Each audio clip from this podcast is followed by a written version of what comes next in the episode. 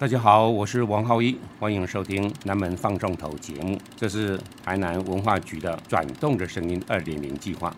我们在大南门城旁的日治古迹台南放送局录下台南的古庙、建筑、老树与小吃的故事，请你跟我们一起转动属于台南的声音。欢迎大家回到转动的声音二点零。今天说说台南小吃研究所系列六，这一期的题目呢叫做“日治时期留下来的滋味”。台湾有五十年是日本统治的时间，中间经历了三位日本的天皇，有明治，有大正，有昭和。那大家知道明治维新这件事情，我们。也来先说说一小段明治维新的事情。这位十六岁登基成了日本天皇的高中生，这时候呢，说了先把幕府将军的这段的时代的尾巴做了切断之后，他开始整个统治大日本。这个所谓的大日本当然是他自己的称呼，可是这个年轻人充满了野心。而且再加上那个时候刚好接触到大航海时代的比较末期的时间，所以有非常多的葡萄牙人、西班牙人、荷兰人，还有最后来的美国人，不断的呢出现在明治的身边。他向他请益一些事情，向他们讨论一些事情。不过他最大的感触是，这些老外都很高啊，因为明治身高真的很矮，他只有一六二而已。所以看到旁边的一九零的这样子的阿斗啊，他们忍不住就会开始思考：那为什么我们日本人这么矮呢？后来呢，才开始盘整自己的文化，发现日本人的肉劲已经超过一千年了。换句话说，他们的百姓的蛋白质的来源主要是来自于海鲜，顶多再加上鸡肉，所以没有吃猪肉、牛肉或者是马肉。所以，这样子的年轻的明治天皇开始鼓励日本人开始要吃牛肉、吃猪肉，而且他还甚至于非常的认真，亲自示范，让大家说：“你看，我自己都开始吃牛肉了。”所以老百姓看到这样子的天皇都已经开始在吃这样子的，过去一千年来都没有吃到这样子的肉，所以他们也接受，努力尝试看看。可是你知道那些老先生、老太太，当他们在吃第一口猪肉的时候，是一边吃一边哭的，因为他们担心吃了这一口猪肉，他们的灵魂就不干净了。日本天皇也鼓励他们喝牛奶，但是他们一样在哭，也流了泪，因为他们认为在帮他们耕田的牛其实是家人的一部分，怎么可以喝他的奶呢？所以日本人是经过一些的挣扎。但是呢，在那个年代，因为明治天皇派出很多日本黄金头脑的年轻人到了欧洲学习政治、军事、建筑，乃至于美食、艺术、音乐种种，所以渐渐的，这些人回国之后，也把欧洲的食物、美食也都带进来了。他们带进来的，其实最有趣的，大概就是布丁了。所以台南有百年的布丁，那我们就从布丁来开始跟大家聊日治时期在台南留下来这个滋味。布丁过去是日本高级的料理亭最后上的甜点。那过去在日本统治的主要的时间当中，料理店里面的服务绝对不可能有台湾人在上面出现的。所以一些有钱的人，即使上了日本料理店。最后吃到那个软软的、黄黄的、滋味万千的的布丁，当然也赞叹不已。可是怎么做，他们不知道。一直到了太平洋战争，很多日本人被征召去当兵的，那厨房少了人，所以台湾人就被聘请了到了厨房工作。有一些人看到啊，原来我念兹在兹的布丁是这样子做出来的。所以他学会了之后，他就辞职了，在台南的街头就开启了这样子的布丁店。所以我们可以想象，今天在 Seven 卖的统一布丁，那也是从台南开始的。台南有各式各样的，不管是有名没名的，不管是粉丝群的大小的，可以告诉你各位，全台湾五大好吃的布丁店，包括宅配在内，都在台南。你大概知道说，这个城市多爱吃布丁了。所以布丁整个形成了台南非常重要的一个甜点的风潮。而那个当时候的第一家的店，到今天都还存在。所以这个老店，它的焦糖无与伦比。目前已经传到了呃第四代了。你大概可以知道，在一个巷弄中间，它也不需要游客去支撑这样子的销售量。它台南有很多很棒的一些的店家老店，就在直接批发销售，在餐后，然后呢变成呃食客们。津津有味的食物，那当然还有另外一种东西呢，叫做面包。那面包，如果你今天问说，哎，那你们台南人的面包台语怎么说？他跟你讲说胖。对不起，胖不是台语，也不是日语，它就是华文。它讲的呢是一个点心式的蓬松的，然后是一个软面包。当大航海时代的时候，一样的也很多的欧洲人到了日本，不过。当时候呢，最主要的用的呢，吃的呢是华国面包，很硬、很干，而且咬起来之后牙齿都会疼了。这样子的面包呢，受到军阀的喜欢，所以部队里面的阿兵哥们都会配粮。你可以想象，后面的背包里面就插着一根长长的华国面包。那老百姓呢，他如果能够不选择它，当然就不选择它。可是面包是一种的趋势。而怎么样子把它变得好吃，变得松软，就变得很多的日本的一些人的挑战。其中有个人姓木村，那他就在大量的研发的过程中间，终于找到怎么样子把面包做得非常的松软，而且里面可以放上了日本人喜欢的红豆泥。所以当他把红豆面包创建出来的时候，哇，整个日本人是趋之若鹜。甚至于呢，有人还把这个红豆面包呢带给当时候的日本天皇吃了。日本天皇吃的当然开心，他因为开心就等同于替他背书了。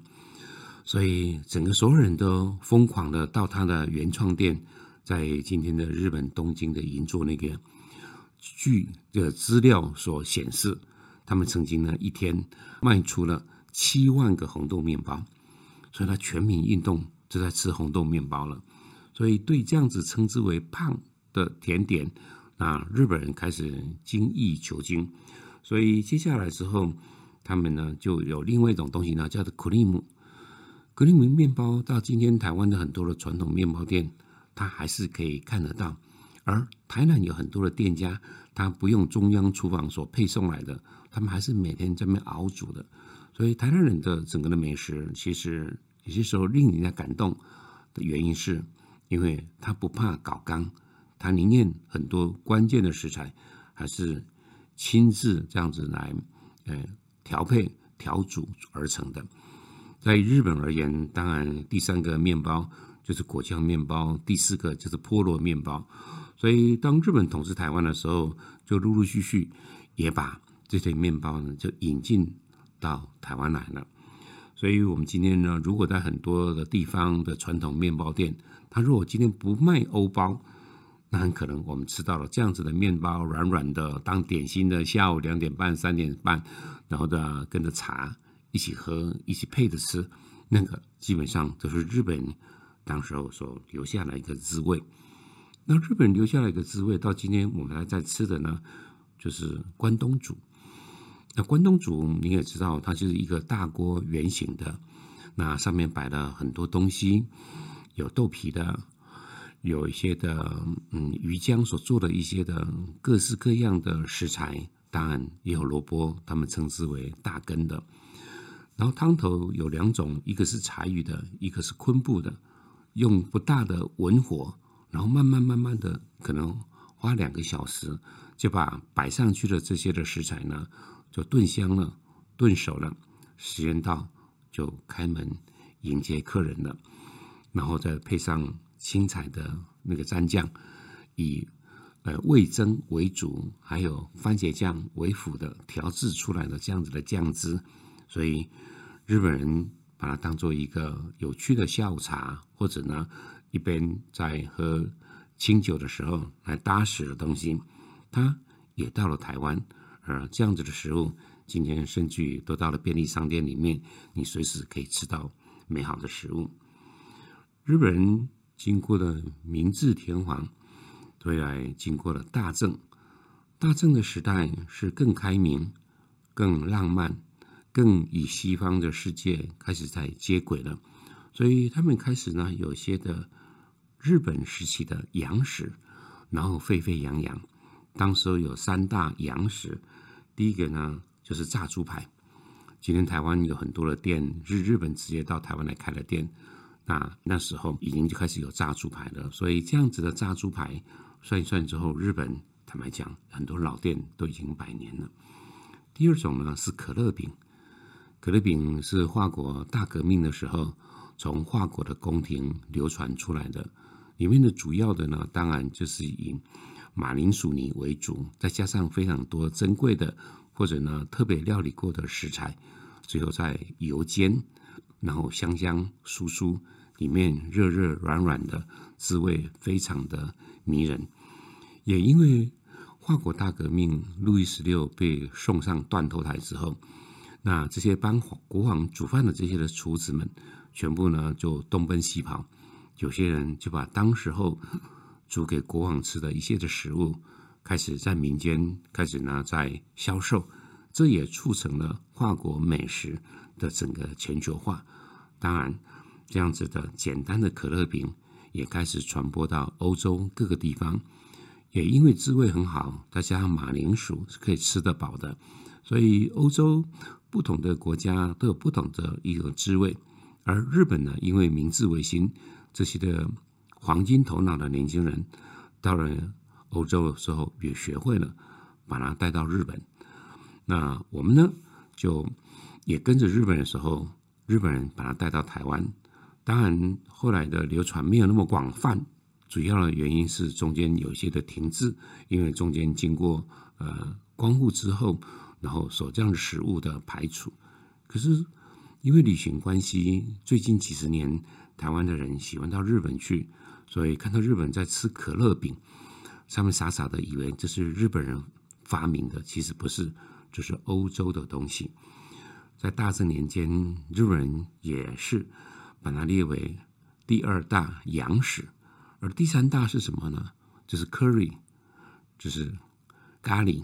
咖喱这个东西呢，当然以印度为主，后来传到了欧洲，再传到了日本。日本呢，在经过他自己的口味的改变，所以有很多的咖喱饭、咖喱的料理。当然，这个东西也间接的流到传到台湾，然后也在地方生根了。我有一次到基隆去访问，去访问的时候呢，赫然才发现哦，原来基隆呢，在庙口以外的很多的巷弄有非常多的美食，其中有一个很特别的地方呢，就是咖喱饭。那咖喱饭其实在文史研究之后才知道。那是日本时期的基隆港的苦力们，他们在吃的，因为穷，没有很多的钱的预算在食物上面，所以最简单的，但是呢又吃的时候大汗淋漓，又吃的饱足感十足的这样子的食物，所以一大锅的咖喱上面的马铃薯，上面有胡萝卜，再加上一点点肉的滋味，大碗的米，大碗的饭，就可以让他们。饱足一餐了，这个跟当时候在清朝的时候，台南的码头的苦力，他们吃的菜长是一样。他们不能吃稀饭，要不然工作的续航力是有限的。但又吃不起肉粽，所以只能吃菜粽。台湾在不同的阶段里面，都有一群的劳工朋友们，在不同的地方，他们吃的食物是不一样的。如果是在台南跟嘉义之间，在巴掌溪的南岸跟北岸那边的甘蔗的农夫，那些的苦力们，他们吃的就是豆芽面了。所以从食物当中可以窥探到一些的历史，甚至于一些的弟弟。而日本的咖喱饭，当时候主要的最捧场的，就是码头工人了。